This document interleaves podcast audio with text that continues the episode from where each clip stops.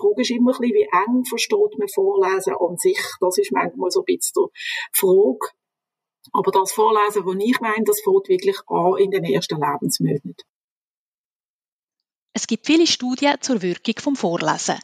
Alle kommen zum Schluss, dass regelmäßiges Vorlesen in mehrfacher Hinsicht viele positive Auswirkungen auf die Kinder hat. Welches sind die vielfältigen positiven Aspekte vom Vorlesen? Wie führt man Kultur vom Vorlesen in die Familie ein? Ab welchem Alter kann man mit dem Vorlesen starten und welche Bücher eignen sich am besten? Antworten dazu gibt es in dieser Folge. Schön, dass ihr da sind und zuhört. Als Expertin zu Fragen rund ums Vorlesen mit Kind und Jugendlichen ist Barbara Jakob bei mir zu Gast.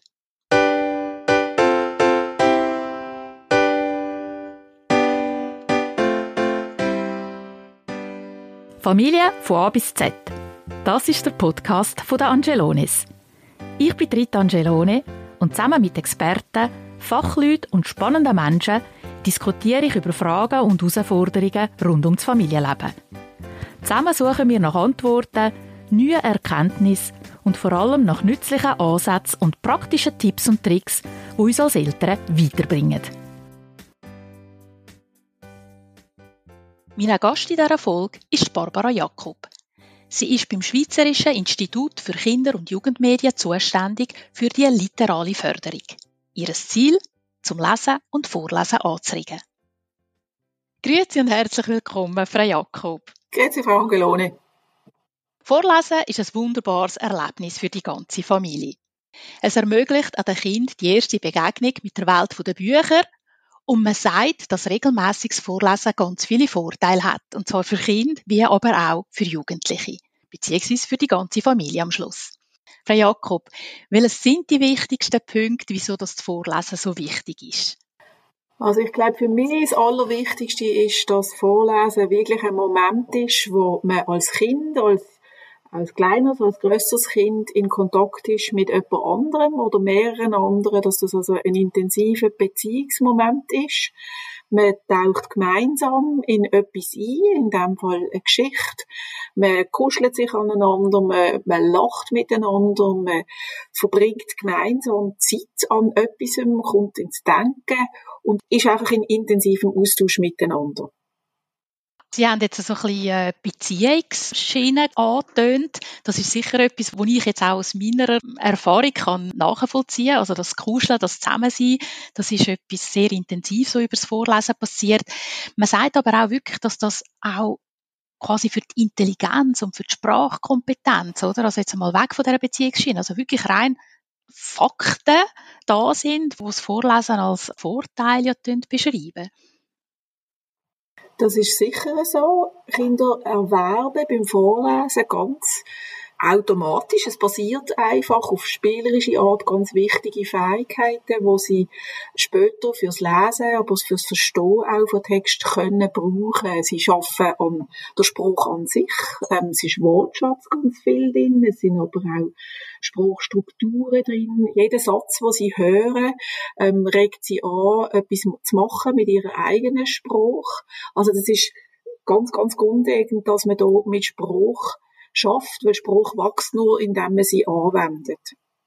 Gibt es dann unterste Altersstufe, wo man kann sagen, kann man überhaupt anfangen mit Vorlesen oder ab, ab wann darf man dann starten? Für mich ist es, je älter das ich wird, je klarer, dass Spruchgebrauch wirklich ab Geburt anfängt. Ich wünsche jedem Kind, dass es vom ersten Tag an mit seinen nächsten Bezugspersonen auch sprachlich in Kontakt ist. Verschärft sagen könnte man das Lesen mit Geburt gewinnt, weil Lesen nur stattfinden kann mit ähm, Spruch. Und wenn Sie daran denken, wie kleine Kinder an schon den kleinsten Objekt dann an von ihre, an greifen, dann machen sie das genauso mit Büchli. Sie greifen rein, sie patschen, sie fordern einem auf, einem zu sagen, also Spruch zu verwenden, was denn da drin ist. Das kommt ein Begriff, kommt zu einem Bild, da entstehen die inneren Bilder. Ein Ball in einem Buch ist zwar der spezifische Ball im Buch, aber der steht auch für alle anderen Bälle auf der Welt. Und das ist eigentlich erst das Vorlesen. Die Frage ist immer ein bisschen, wie eng versteht man Vorlesen an sich. Das ist manchmal so ein bisschen die Frage. Aber das Vorlesen, was ich meine, das fängt wirklich an in den ersten Lebensmonaten. Genau. Das heißt aber auch eben, die Definition vom Vorlesen, die müssen wir wirklich weiterfassen. Weil äh, in den ersten Monaten liegt es ja wie nicht drin, dass man wirklich Büchli anschaut. Und gleich, es gibt ja auch da die, die Raschelbüchli, die Fühlbüchli. Also ich glaube, man kann vielleicht das Vorlesen eben so definieren, dass es dort anfängt, alles, was man irgendwie sieht und vielleicht kann anlangen, dass man das dann auch mit Wort dann beschreibt, oder? Verstehe ich Sie richtig? Genau. Weil das führt mich wie zur Frage, ja, was gibt es dann eben für geeignete Hilfsmittel, wenn man mit so ganz kleinen Kind das Vorlesen, ja, Anführungs- und Schlusszeichen, will starten? Also das beste Hilfsmittel ist das Kind selber. Das Kind gibt ihnen nämlich den Wegweiser, was ihm gefällt, was ihn interessiert, wo es mit Staunen, mit, mit den Geräuschen, die es dann halt schon kann, mit den ersten Wörtern kann zum Ausdruck bringen. Du, das ist von Interesse von dir, äh, für mich, das möchte ich von dir noch ein bisschen genauer wissen, das geht mit reinlängen ins Buch. Also sie brauchen eigentlich gar nicht so viel. Sie können das auch mit einer Zeitung machen ein Kind, das erlebt, dass eine Zeitung offensichtlich etwas Interessantes ist, wo man auf dem Schoß hat, wo aber auch, wenn es grösser ist, der, der Comic in der Zeitung will vorgelesen kriegen. Das sind alles auch Momente von Vorlesen. Also, Bandbreite von dem, wo das geht, ist riesig. Da muss man gar nicht nur an eigentliche Kinderbücher denken, ähm, sondern da können Sie Kochbücher damit denken. Das sind einfach verschiedene Inhalte, aber das Vorlesen an sich oder das gemeinsam Eintauchen an sich über etwas in Buchform oder in, in Printform, das geht mit ganz, ganz vielen. Ja, das ist sehr cool. Ich mag mich auch erinnern, dass ich mit meinen Kindern zum Teil auch auf der Straße oder große Schriften auf grossen Plakaten, also häufig natürlich Werbesachen, ähm, das ist sicher so, aber das sind ja auch wiederholende Bilder, die man sieht, zum Teil mit Schriftzeugen, die man ja auch immer wieder erkennt. Das ist für mich auch so ein, ein Teil gewesen, wo wir miteinander geübt haben, oder? Die Buchstaben, die man immer gesehen hat, mit Bildern zuordnen. Und dann habe ich das auch repetitiv auch immer wieder quasi gesagt. Und mit der Zeit haben sie es ja selber erkannt und zum Teil auch nachgeplappert, oder? Oder dann plötzlich dann die grossen Buchstaben an einem anderen Ort dann auch wieder entdeckt, oder in einer Zeitschrift oder so. In dem Zusammenhang habe ich mir auch immer wieder die Frage gestellt, weil ich bin ja zweisprachig, ich bin selber Italienerin, habe mit den Kindern Italienisch geredet und äh, später dann aber auch natürlich Deutsch. Gibt es da vielleicht etwas, was Sie können sagen wie man das am besten angeht? Also in welcher Sprache soll man das vorlesen machen? In beiden, in einer, ja nicht in zwei? Da gibt es ja auch viele ähm, ja, so Tipps und manchmal auch so ein bisschen ja, Ratschläge und alle gehen in eine andere Richtung. Also grundsätzlich sagt man eigentlich, dass man in dieser Spruch vorlesen und auch reden soll mit dem Kind, das einem am nächsten ist weil das auch die ist, die man am besten kann. Das ist auch wichtig für den Spracherwerb am Anfang der Kinder, dass sie mit einer Sprache aufwachsen können, wo die Bezugspersonen wirklich gut können, dass sie sprachlich gut gestaltete Sprache mitbekommen. Und der zweite Faktor, also das ist einfach, verwende die Sprache deines Herzens. Und wenn die Eltern zwei unterschiedliche Sprachen reden, dann wächst das Kind einfach in zwei Sprachen rein. Das kann manchmal ein bisschen langsamer sein, als wenn es nur eine wäre, aber das ist häufig sehr unkompliziert.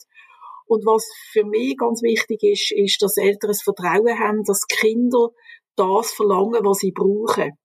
Und das kann auch manchmal sein, dass sie Einspruch verweigern. Im Moment.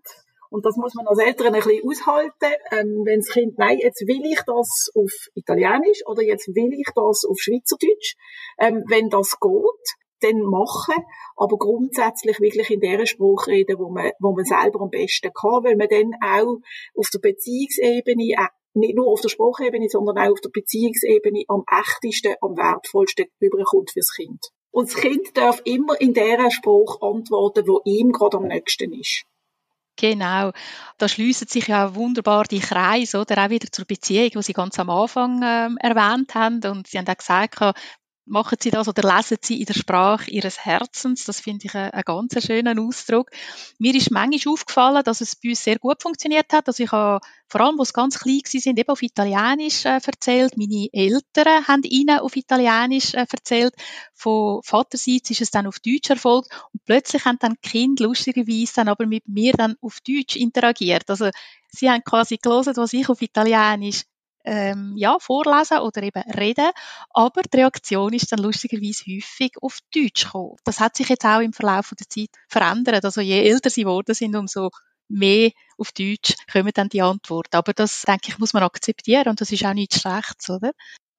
Ja, das also ist ein sehr schönes Beispiel, was Sie da schildern. Und es zeigt auch halt, dass Ihre Kinder sind wahrscheinlich, durch das sie in Zürich glaube aufgewachsen sind, sind sie mehrheitlich im schweizerdeutschen Umfeld gesehen und haben diesen Spruch auch immer mehr gestärkt. Und das, das ist ihre Alltagsspruch eigentlich geworden. Und sie haben aber toll konsequent ähm, ihr Italienisch weitergeben, wie wenn nichts dran wäre. Das ist nämlich ihr Spruch. Und Kinder haben mit diesem Spruch geantwortet, wo ihnen wahrscheinlich in dem Moment oder vielleicht auch immer noch eigentlich die wichtigste Spruch geworden ist, weil sie am meisten Raum einnimmt. Also es geht vieles. Das ist, glaube ich, wichtig.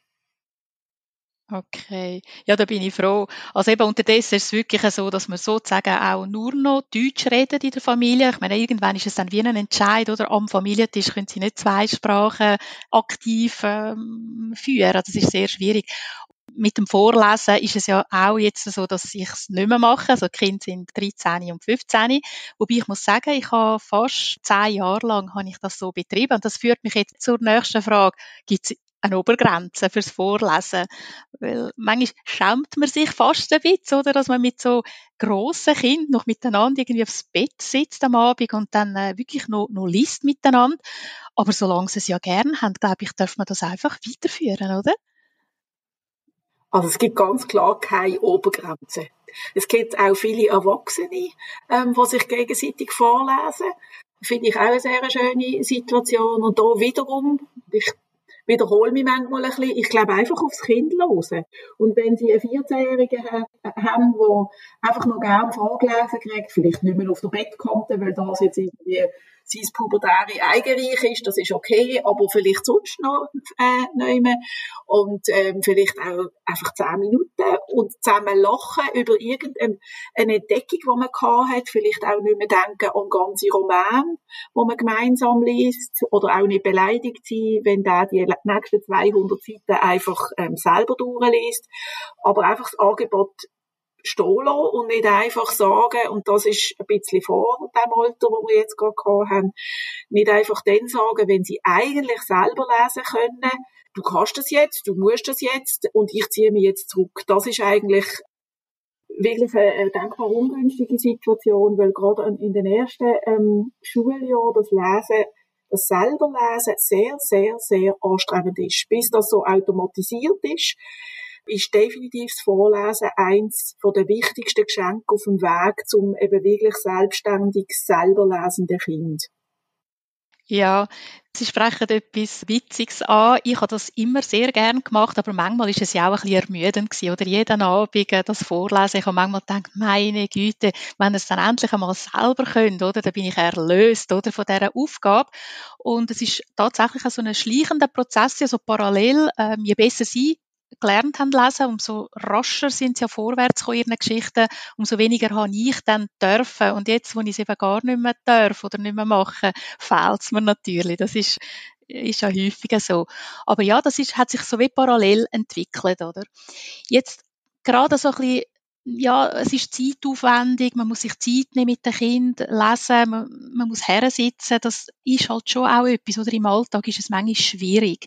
Und ich habe etwa die auch die Frage gestellt bekommen, ja, muss man dann wirklich immer selber vorlesen? Also, gechte Sau.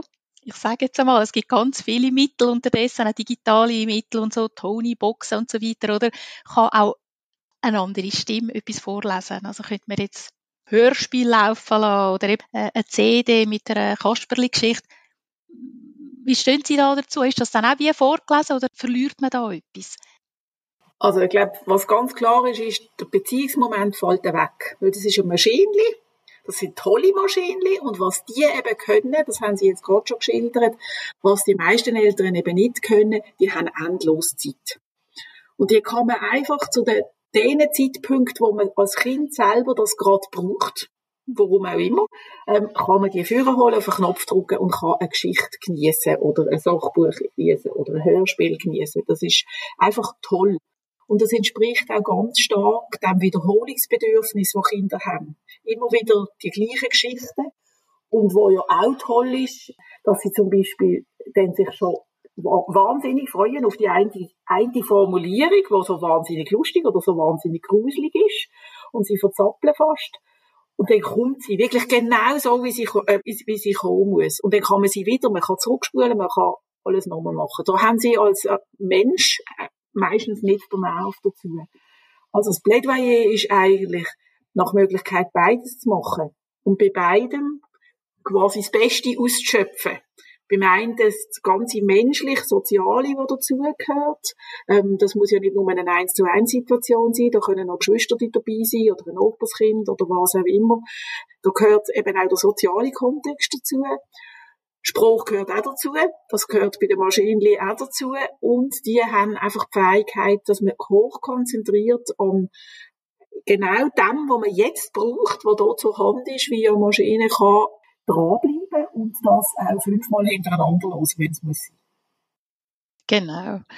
Also das haben wir natürlich alles so auch erlebt. Eben, wir haben immer den Fixpunkt gehabt, sicher am Abend vorlesen, aber den Tag durch haben sie zum Teil ja eben CDs oder noch Kassettchen gelesen. Ich habe manchmal auch gefunden, das ist ja auch okay. Also ich meine, das ist ja auch ein Üben oder vom Zuhören ich denke, das ist sicher per se nicht, äh, nicht schlecht. Aber klar, die äh, Beziehungsebene immer wieder, oder, äh, wo sie auch immer wieder erwähnen, die fehlt dann, oder? Und ich glaube, es lohnt sich schon, wenn es nur fünf oder zehn Minuten sind, oder? Halt wirklich das wie zu ritualisieren. Sie haben vorher auch etwas noch gesagt oder immer das Wiederholende. Ich glaube, das gehört ja wie zu dem Ritual dazu. Immer am Abend, vor dem Einschlafen und dann eben, was Sie auch gesagt haben, es muss immer genau gleich daherkommen. Das zeigt ja, ähm, dass genau gleich daher äh, kommen, ist ja faszinierend zum mitbekommen, wenn eine Geschichte immer das Mami erzählt hat.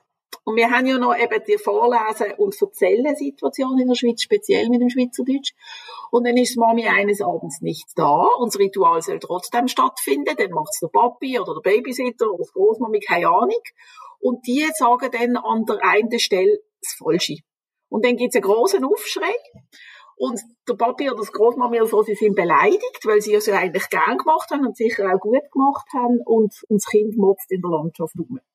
Und eigentlich ist das ja ein Ausdruck, dass das Kind so reagiert, wie genau dass es zugelost hat. Weil es dort muss es nämlich nicht heißen Eimer, sondern nicht muss es heißen Mischkübel und sonst ist es falsch, oder? Also das zeigt nur die Kraft der Kinder, was sie haben beim Zuhören. Das finde ich, das finde ich irrsinnig. Und wenn ich noch schnell ergänzen darf, Ritual ist super. Aber was, was ich Signal möchte geben, ist zum einen auf die Länge.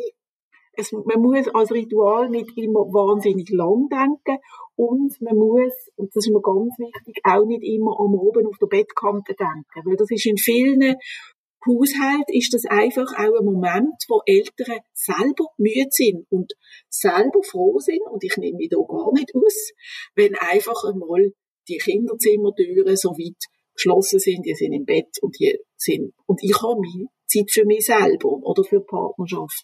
Also man darf durchaus auch denken, dass am Nachmittag, egal wo, wenn es einen Moment gibt in einem Familienalltag, wo das passt, dann ist es einfach der Moment, egal wann am Tag. Und das kann auch mit drei Gedichten sein. Es gibt wahnsinnig coole Gedichte, wo man sich einfach kann, fünf Minuten Kugeln verlachen oder wundern. Ähm, ich denke da unter anderem an Tiergedichte von Franz Hohler, die einfach großartig sind, wo man könnte auch zum Morgen schon brauchen, weil sie so lustig sind. Also, dass man da so ein bisschen aus diesen, ich sage jetzt mal, traditionell bürgerlichen Schienen rauskommt, das Abendritual auf der Bettkante. Absolut, Frau Jakob, da bin ich wirklich froh, wenn Sie das erwähnen, weil Sie es mir ehrlich gesagt auch spiegeln. Bei uns hat es so funktioniert. Wir haben die Zeit gehabt. Äh, ich habe mir die Zeit können nehmen, aber es ist genauso, wie Sie sagen. Also es ist, der Abend ist vielleicht nicht unbedingt der richtige Zeitpunkt und dann fällt es einem schwer und dann macht man es nicht oder man macht es ungern. Ich glaube, man muss wie lernen, das zu entkoppeln und eben, wie Sie gesagt haben, wieso nicht der Morgen so starten mit einem witzigen Spruch oder einem Gedicht oder eben sich am Nachmittag vor oder nach dem Zvieri vielleicht Zeit nehmen da haben sie mir jetzt auch gerade einen wertvollen Input gegeben, wo ich so ein bisschen, so ein bisschen, ja, für mich ist es wie klar gewesen am Abend vor der Beckkante, aber es ist es, oh, nicht, vor der Beckkante, auf der Beckkante natürlich, aber es ist schon so ein bisschen ein klassisches romantisierendes Bild, das nicht immer umsetzbar ist. Also, ja, merci für den Hinweis. Also, den müssen wir wirklich so betonen, oder? Es, es geht ja eigentlich darum, den Kindern zu zeigen, dass eben zwischen zwei Buchdeckeln oder einfach in diesem Brief irgendetwas Spannendes ist wo sie selber anregt, motiviert, ähm, die Freude, die sie erleben, mit jemand anderem in ihr eigenes ähm, Leben hineinzunehmen. Und das geht mit eben ganz Film und zu ganz unterschiedlichen Tageszeiten und in ganz unterschiedlichen Sprachen. Das ist mir ganz wichtig. Genau. Ich möchte noch auf etwas zurückkommen, was Sie vorher erwähnt haben, und zwar so ein bisschen die Spezialität Schweizerdeutsch-Deutsch. Bei mir ist es auch häufig mit dem Italienischen, aufgrund aber von einem deutschen Buch. Also ich habe ja dann die Geschichten so erzählt, also zum Teil auch ein bisschen erfunden. Später haben sie das Kind selber können lesen und haben mir wie gesagt, ja, aber du hast im Fall da etwas anderes gesagt, oder? Das stimmt so nicht ganz. Und da frage ich Sie auch, also gibt es da vielleicht irgendwie einen Tipp, oder gerade wenn man Mundart will, erzählen. Und nachher geht man eben über das Vorlesen. Und Vorlesen ist dann wie so ein bisschen schwierig, weil es tönt dann komisch, dann auf Hochdeutsch vorlesen geht wie nicht. Wie soll man das am besten angehen? Also ich glaube, da muss man sich vor allem bewusst sein, dass man sich nicht verdrüllen soll. Und das ist auf Seite vom Kind und das ist auf Seite von der vorlesenden Person. Das heißt, es ist unterm Strich auch ein Verhandeln. Und es gibt viele Kinder und wir eben im Schweizerdeutsch steigen in der Regel ein mit eher Verzellen auf Schweizerdeutsch. Weil was ja ganz schwierig ist, was man wirklich muss üben, wenn man das sehr gut will machen, ist Standarddeutsch richtig gut in Schweizerdeutsch übersetzen. Das geht ja nicht einfach so. Darum entstehen manchmal sprachlich nicht so schicke Sätze, oder? Also das ist eigentlich eine hohe Kunst. Wir gehen in der Regel relativ locker mit dem um und nehmen in Kauf aber auch, dass, dass Sätze manchmal so ein bisschen Schäbs daherkommen. Was ich relativ früh nicht würde machen oder eben gar nicht würde machen, ist gereimte Sachen auf Schweizerdeutsch übersetzen. Weil da macht man wirklich eigentlich eine wichtige Qualität von einem Text, von einem, von einem gereimten Text macht man kaputt. Weil das geht nie, außer man ist professioneller Übersetzer, was wir ja zu 99 Prozent nicht sind. Und dann ist es wirklich einfach so, dass, dass Kinder sehr unterschiedlich sind. Es gibt solche, die wollen lang ähm, erzählt kriegen. Und es gibt solche, die relativ bald merken, auch durch Fernsehkonsum, durch andere Medien, da gibt's noch ein anderes Spruchformat, also Standarddeutsch. Und das verstand ich eigentlich auch nicht schlecht. Und da unterschätzt man Kinder. Die verstehen nämlich viel früher noch viel mehr, als wir uns würden vorstellen, weil sie eben konfrontiert sind mit verschiedenen äh, Medien, die ganz selbstverständlich Standarddeutsch daherkommen. Und man darf den Kindern auf deren Ebene etwas durchaus zutrauen. Wenn unsere Angst ist, dass sie dann die Hälfte nicht verstehen, dann muss man bei jungen Kindern einfach sagen, die verstehen sowieso jeden Tag die Hälfte nicht, weil sie ja sich so schnell entwickeln, da kommt jeden Tag so viel Neues dazu, dann kommen die paar Wörter, die jetzt neu sind, die kommen einfach, weil die brauchen ja die neuen Sachen, sonst entwickeln sie sich nicht. Oder? Also da darf man ihnen auch ein bisschen etwas zutrauen und zumuten. Also leiten vom Kind und aber gleichzeitig das machen, wo man, wo man sich selber nicht verdrüllen muss. Ich habe gemerkt, gewisse Sachen kann ich nicht erzählen auf Schweizerdeutsch. Und dann kann man das einem fünfjährigen Kind auch sagen und kann ein Spiel daraus machen. Hey, ich würde das gerne mal mit dir probieren. Ich sehe, dass du den Text, also das Buch, interessant fändest und ich merke, ich kann das irgendwie so nicht. Kann ich dir das einmal anders? Und dann schauen wir mal, was passiert. Also das über die Neugier auch machen etc., dann geht das in der Regel so. Und dann ist eben wirklich, jüngere Geschwister, die sind häufig früher im Vorderen, liest du mir richtig vor. Weil sie eben gemerkt haben, dass die Eltern in der Schule dann mit der richtigen Spruch, was man nicht darf als Beleidigung irgendwie annehmen, ähm, konfrontiert sind. Und die verstehen das ja. ja. Und ganz eine andere Ebene, Kinder tun im Rollenspielalter häufig in Standardspruch wechseln. Also im Kindergarten, wenn sie in der Rolle spielen, wir tun jetzt, wie wenn wir wären. Da kommen ja die ganz lustigen Spruchformate an. Das heißt, sie haben ein hohes Bewusstsein für quasi die Artificialität von dieser Spruch. Oder? Sie wechseln aus der Alltagsspruch im Spiel in die andere Spruch, wo eben die Spruch von der Geschichten ist. Das finde ich immer wieder sehr spannend zu sehen. Ja, das ist tatsächlich sehr spannend, was jetzt da gerade auch mit dem, mit dem Rollenspielgedanken, dass sie dann dort die Sprache wechseln, das ist mir jetzt so nie groß aufgefallen, aber ich kann mir schon vorstellen, dass das ja wie eben, es hilft ihnen, andere Rollen zu schlüpfen, die andere Sprache anzunehmen. Das ist sehr äh, interessant.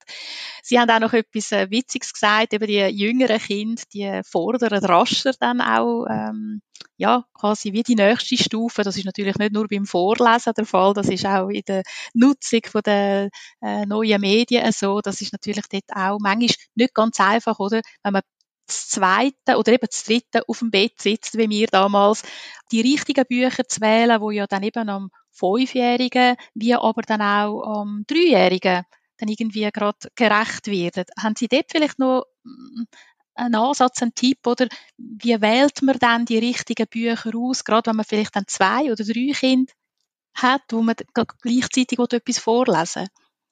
Indem man Kinder einbezieht und mit den Kindern redet. Das kann man eben schon mit sehr jungen Kindern verhandeln. Und ähm, dann ist das je nachdem mal eins. Jetzt ist quasi das Fünfjährige das, was sagt, jetzt möchte ich das lesen. Und ähm, dann können die anderen dazukommen. Und in der Regel funktioniert das ja gut, weil Kinder haben die geniale Fähigkeit, dass sie genau das aus einer Geschichte rausnehmen, wo für sie jetzt im Moment relevant ist. Und den Rest sehen sie gar nicht. Und kriegen sie gar nicht mit. Und wenn es ganz uninteressant ist, dann gehen sie einfach. Und das ist auch okay. Also das finde ich ist auch wichtig. Und dann muss aber das Dreijährige oder das noch Ältere auch die Möglichkeit haben, jetzt bin ich dran, jetzt darf ich. Und mit dem, mit dem Stolz auch, das ist mir eine wichtige Geschichte im Moment und die brauche ich jetzt, genauso wie die anderen zwei ihre Geschichten brauchen.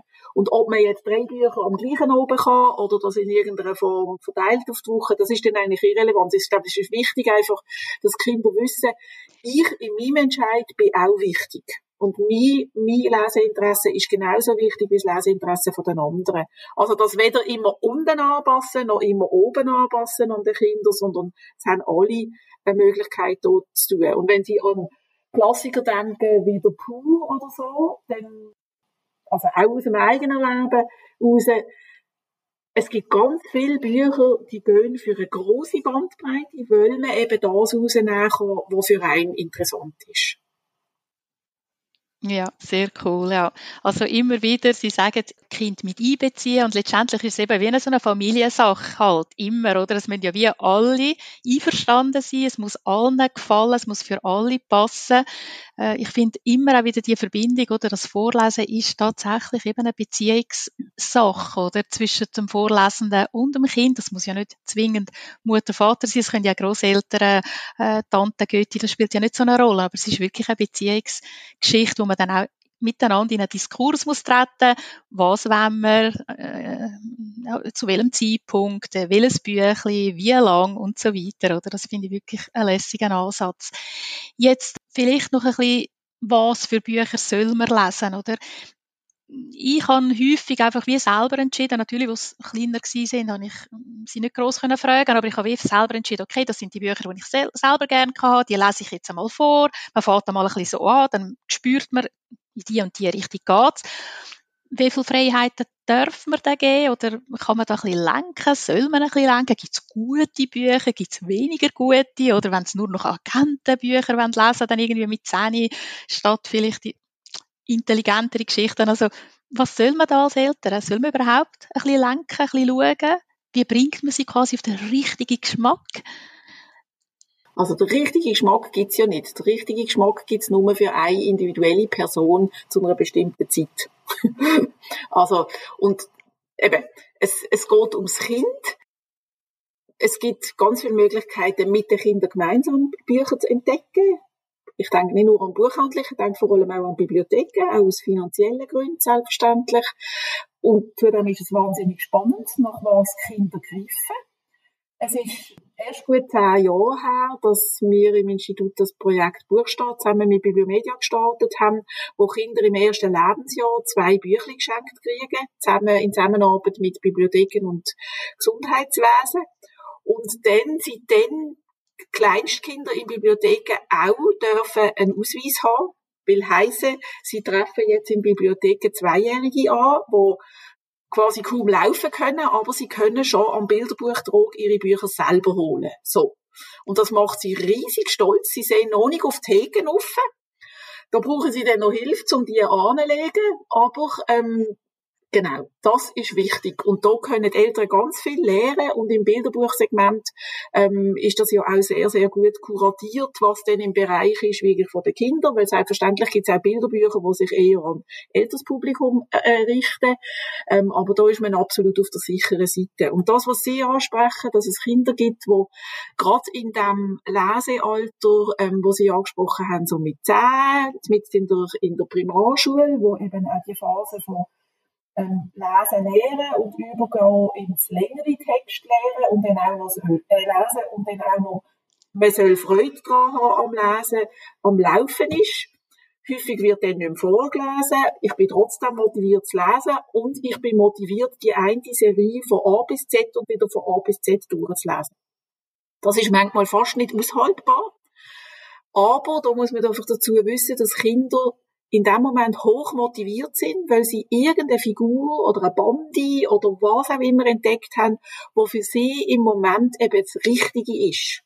Und das wollen sie immer wieder. Und beim Lesen von dem muss man einfach wissen, dass man, durch das das eine Serie ist, dass man sich beim, ab dem zweiten Band ganz vieles nicht mehr so genau muss vorstellen. Man muss die inneren Bilder zu, die Figur tickt so, die ist ein bisschen dick, ein bisschen irgendwie super schlau, die wohnt dort und dort. All die Grundlagen muss man sich in einer Serie nicht jedes Mal neu ähm, äh, erarbeiten und das macht das Lesen einfacher, weil man sich dann einfach richtig, richtig in die Geschichte kann stürzen und das in einem Moment, wo Lesen eben noch anstrengend ist, wo muss trainiert werden, damit die Lesetechnik besser wird, ähm, flüssig wird, dass es eben nicht so, so anstrengend ist. Also da eine grosse Bitte an, an Eltern, dort nicht zu sagen, oh, schon wieder so eins, könntest nicht mal etwas anderes lesen und ich hol dir jetzt etwas Gutes. Das ist wirklich etwas sehr, sehr Demotivierendes, weil man kriegt geschildert, dass das, was ich jetzt mache, was mir Freude macht, sehr also einfach nicht wertgeschätzt wird oder so unsinnig ist. Und das ist es nicht. Das ist es überhaupt nicht. Mein, mein Wunsch an, an nicht nur Eltern, sondern auch an Lehrpersonen, die in so Situationen sind, ist wirklich, dass sie den Kindern die Wertschätzung entgegenbringen, dass sie nämlich da etwas ganz Tolles machen und dass sie vielleicht sagen, hey, du findest, glaub, im Moment das und das so toll ich, ich kann dir noch etwas anderes, vielleicht gefällt dir das auch. Und das anbieten, vielleicht auch daheim im Vorle beim Vorlesen das vorlesen, wenn das okay ist. Und aber nicht beleidigt sein, wenn das im Moment einfach der falsche Moment ist. Weil Kinder machen etwas ganz, ganz Wichtiges in dem Moment, was ihnen gut tut. Und um das geht's. Okay, ja, da bin ich froh. Unsere zwei Jungs sind diesbezüglich auch total unterschiedlich. Der Ältere ist relativ gleich dann auf so Schünken quasi los, also tausendseitige Bücher, wo, wo ich, also ähm, ich habe das nie gern als, als Jungs. Und der Kleiner hat dann eben auch ganze Serien oder eher kleinere Einheiten, aber dann eben 30 äh, Serien zum Agent XY. Und da habe ich manchmal auch gedacht, wann hängt es dir einmal aus dem Hals raus? Aber ich verstehe jetzt, so wie Sie es geschildert haben, was, äh, ja. Entschuldigung, wir Erwachsene sind eigentlich kein Streich besser. Oder haben Sie sich schon mal gefragt, warum Donna Leon beim Band, ich weiß nicht, 32 oder so angekommen ist? Und ähm, gerade im Krimi-Zusammenhang gibt es unglaublich viele so serielle Sachen. Und wir legen es ja eigentlich immer dann weg, wenn es für uns nicht mehr Neues bringt. Und das machen Kinder genauso. Es gibt kein Kind, das mit 25 noch TKKG oder drei Fragezeichen liest. Vielleicht nimmt man mal eins wieder führen und denkt, oh, interessant oder auch nicht interessant. Aber man überwindet das. Aber man ist in dem Moment, wo man das macht, und das geht auch mit Comic, da sind dann nochmal die Bildwelten drin, ähm, Comic-Roman, nicht nur Gregs Tagebücher, sondern auch andere, haben Hochkonjunktur im Moment. Vor 10 Jahren, 15 Jahren sind es noch ähm, die ganz dicken Fantasy-Sachen gewesen, mit, mit Eragon, mit ganz vielen anderen Sachen. Äh, aber man, man kommt über das hinweg, dass man meine Zuversicht und Eltern, also das überwinden sie und holen sich dann je nachdem etwas anderes Serielles. Ausflug in andere Medien, Netflix, Serien, das serielle Verhalten haben wir ganz, ganz tief drin in uns. Und das hat einen Entspannungsfaktor auf der richtigen Ebene, wo wir ihn im Moment brauchen. Ja, das kann ich gut nachvollziehen. Ja, genau auch mit Serien am, am Fernsehen funktionieren wir Erwachsene ja eigentlich genau gleich, oder? Gut, jetzt äh, vielleicht gleich noch das Thema Vielfalt in den Büchern. Das ist ja ein grosses Thema im Moment. Also das geht eben ein bisschen das rein, was ich ursprünglich fragen wollte. Also eben, wie, wie kann ich dann als Mutter oder wie kann man als Eltern eben die Vielfalt quasi herbeizwingen, wenn das Kind ja eigentlich vielleicht gar nicht unbedingt sucht. Also man ist ja so ein bisschen im Clinch. Es gibt quasi pädagogisch korrekte Bücher und derartige, die vielleicht unterdessen jetzt auch unter einem anderen Licht betrachtet werden dort merke ich, dass ich häufig wie gefunden habe, ja, also ich weiß nicht, der Globi hat auch nicht immer alles richtig und korrekt gesagt und gemacht in den uralten Büchern. Aber wenn jetzt das Kind halt so etwas lustig findet, also ist das schlimm und, und inwiefern oder muss ich jetzt auch immer auf die Vielfalt achten? Mir ist die Vielfalt wirklich sehr bewusst. Ich finde das sehr ein wichtiges Thema, aber es ist gleich nicht ganz so einfach. Kann ich gut verstehen. Ich würde mir so ein bisschen entspannteres Verhältnis zu dieser ganzen Diskussion finden. Ich glaube, wichtig ist, dass wir immer wacher werden für die Thematik. Auch gerade das Kinderbuchsegment wach geworden ist für das Thema. Und ich glaube, die guten Geschichten sind die, wo Vielfalt einfach stattfindet und nicht selber zum Thema wird. Weil dann werden sie häufig sehr anstrengend. Und beim, beim, wenn Sie den Globi ansprechen oder äh, andere Klassiker ansprechen, dann sind die Diskussionen einfach noch nicht gesehen. Aber sie bieten durchaus Ansatzpunkte, um sich einmal überlegen, warum ist das jetzt, warum macht er das jetzt so und würde ich das heute allenfalls anders machen. Da denke ich vor allem eben wirklich an Klassiker, ähm, die einfach aus einer anderen Welt herausgeschrieben worden sind. Und ich, wichtig ist schon, dass Kinder Einblick haben in andere Lebensweisen, in andere Lebenszusammenhänge, wo das Familienkontext stattfindet. Und das findet auch statt in den, in den, äh, in den Kinderbüchern, ist auch ein Bedürfnis von vielen Familien, dass sie auch in ihrer Lebensformen abgebildet sind in der, in der Kinderliteratur. Und ich glaube eben wirklich am besten abbildet ist es, wenn es einfach ist und nicht, das Kind ist jetzt schwarz oder das Kind trägt am liebsten Röck und sollte doch nicht und dann wird es ein riesen Thema, sondern es ist einfach. Ja, das finde ich auch einen guten Weg, wie Sie es jetzt beschrieben haben, eben möglichst entspannt einmal an das Thema hergehen, Vielfalt und ähm, ich denke, auch wenn man vielleicht Bücher aus anderen Zeiten die hat und die mit den Kindern angeschaut hat oder vorgelesen hat, die ja heute ja, zu gewissen Diskussionen führen, dann kann man ja die Diskussion eben genau auch führen und soll man auch. Das haben wir zum Teil ja jetzt auch gemacht. Je älter Kind werden, ist es ja dann auch eben genau die Diskussion oder über das, was man miteinander liest oder Bücher, wir, wo wir als, also früher gelesen haben und wo sie heute lesen, wo man dann plötzlich miteinander ein bisschen diskutiert und so Themen eben auch gesellschaftliche, kulturelle Sachen plötzlich dann auch ja, können, können miteinander angeschaut werden. Das finde ich auch einen spannenden Ansatz, gerade mit ein bisschen älteren Kindern. Und ich würde wirklich noch ergänzen, nicht nur mit den älteren Kindern, das geht wirklich schon sehr früh, weil sie kommen ja spätestens im Kindergarten in eine Vielfalt rein, auch wenn sie vorher ganz eng in ihrem eigenen Familienkonstrukt, wo ja dann die Normalität ist, oder? Das eigene ist ja immer das Normale und erst wenn man rausgeht in die Welt, merkt man, oh, da gibt's ja noch ganz andere Sachen wie das, was ich daheim erlebe. Und das passiert spätestens im Kindergarten. Ähm, kommen sie in, in, in einen Kontext rein, in einen näheren Kontext rein, von ganz grosser Vielfalt. Und von denen weg ist das wirklich ein Thema für Kinder und wird auch thematisierbar. Also auch hier den Kindern wirklich zutrauen, weil sie machen sich Sie müssen sich Überlegungen machen, wenn sie direkt im, im Kontext sind mit anderen. Und dann das Feld ausweiten, also aus dem eigenen direkten Erleben, selbstverständlich in, in grössere gesellschaftspolitische Zusammenhänge, je grösser das sie werden, das ist klar. Okay, ja, das stimmt absolut. Jetzt vielleicht auf den Schluss hin, Frau Jakob, langsam. Was soll man dann machen, wenn man ein Kind hat oder Kind hat, wo partout keine Lust haben, dass man ihnen vorliest oder selber etwas lesen. Das hört man immer wieder.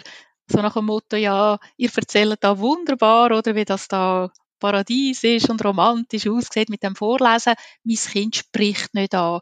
Was soll man da machen? Gibt es vielleicht noch von Ihrer Seite ein paar Ansätze oder praktische Tipps, wenn das alles eben nicht so reibungslos funktioniert? Also das ist auf jeden Fall so, dass Bandbreite ähm, von der Freude und vom Tun wirklich einfach riesig ist und dass das schwierige Situationen kann geben so gut wie möglich dranbleiben und so gut wie möglich nicht mit, mit dem absoluten Druckmoment kommen. Also was, was in der Regel nicht bringt, ist einfach ein Kind dazu zu verknurren, zehn Minuten ruhig zu hocken und ich lese dir jetzt vor, weil das Kind wird in die Luft schauen und die Tore ähm, quasi zumachen. Also über die eigene, über das eigene Vorbild, über die eigene Freude und ausprobieren, was, was könnte es denn sein, eben die Ausflüge in Bibliotheken, einfach selber zeigen, hey, für mich ist das immer noch von Interesse und durchaus auch also wenn die dann schon grösser werden, und wir, wir haben ein Problem, wir haben gut 20 Prozent von Schulabgängern, die richtig schlechte Lesende sind. Sie verstehen wenig, was sie, was sie gelesen haben. Das sind die ganzen PISA-Resultate. Und haben häufig eben auch keine Lesemotivation. Das macht uns wirklich auch am Institut Sorgen, die, die Daten, die wir hier haben. Und bringt uns auch ein Stück weit wieder zurück. Wie kann wie kann Kinder eben früher noch als mit 15 zeigen, dass es sich lohnt, dass es, dass es wirklich etwas Relevanz hat für sie in diesen Text, in irgendwelchen Text. Und dort eben, wir haben vorher von der Vielfalt in den Büchern und aber wirklich auch Vielfalt von den Kindern, die eine Vielfalt von Buchmaterial entdecken können. Und das über die Familie und über die Schule es nützt nichts, wenn wir zwei jetzt irgendwie Freude haben oder sie Freude haben an Abenteuergeschichten und ich Freude habe an Hofgeschichten und wir einfach die falschen Kinder in Anführungszeichen daheim haben für das. Dann muss ich, ich muss herausfinden, mit was ich das Kind könnte motivieren. Und das sind in der Regel nicht so ganz dicke Schinken, weil die sehen einfach wahnsinnig dramatisch aus. Wenn ich es nicht, wenn ich technisch nicht lesen kann, dann sind, dann ist eine Seite gewaltig viel. Und wenn 500 sind, dann ist das der Abschlöscher. Also eben auch gemeinsam sich über einen Sportartikel, also über einen Zeitungsartikel, weil das ist nämlich ein Fußballbub und der will jetzt einmal da genauer wissen in irgendeinem Ding und dann kann man an dem am Interesse festmachen. Also noch an den Interessen der Kinder, noch nicht so am Buch denken, sondern am Interesse vom Kind denken. Und eben so, so Phasen, selber versuchen auszuhalten. Und nicht sich selber auch komplett unter Druck setzen. Und wenn man das daheim so schwierig empfindet, sich vielleicht auch an die Schule zu wenden, im, im Gespräch mit den Lehrpersonen schauen, was, was die Lehrpersonen einschätzen, was schlau ist zum daheim machen. Dass da je nachdem auch ein Ausgleich ist, nicht mit der gleichen ähm, Schiene gefahren wird. Also auch hier im Gespräch auf einer anderen Ebene bleiben und selbstverständlich mit dem Kind im Gespräch bleiben. Wunderbar, Frau Jakob.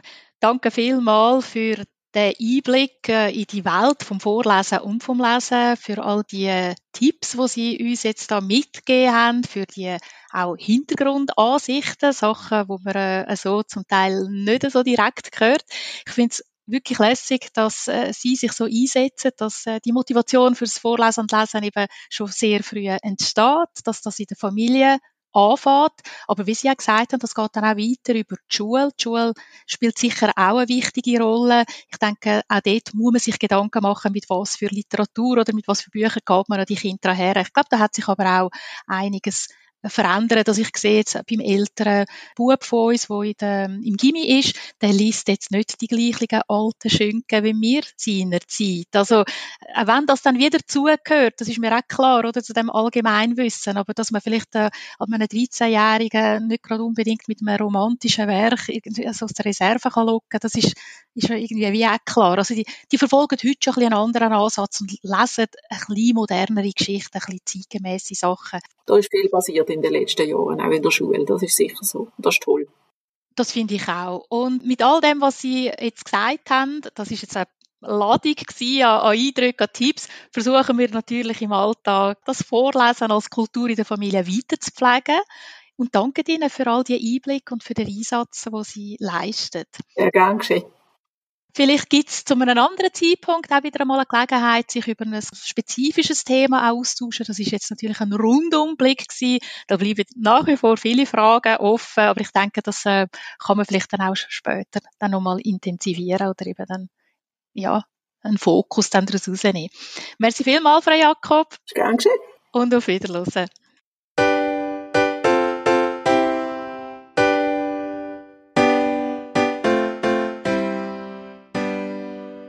Gespräch mit Barbara Jakob haben wir Spannendes über die vielfältigen positiven Aspekte zum Vorlesen erfahren. Wir wissen jetzt auch, wenn man mit dem Vorlesen loslegen kann, auf was man beim Vorlesen achten sollte und wissen, welche Bücher sich am besten dazu eignen. In den Show Notes zu dieser Folge findet ihr die Links zum Schweizerischen Institut für Kind- und Jugendmedien und zum Schweizer Vorlesetag. Auf beiden Plattformen findet ihr viele weitere Tipps, wie ihr die Vorlesekultur in eurer Familie pflegen könnt. Schaut unbedingt vorbei und lasst euch von den vielen Ansätzen inspirieren. Ich wünsche euch jetzt schon gutes Gelingen beim Umsetzen. Wenn euch der Podcast gefallen hat, dann freue ich mich, wenn ihr ihn abonniert und auch die anderen Folgen hört. Danke fürs Zuhören, tschüss miteinander und bis zur nächsten Folge.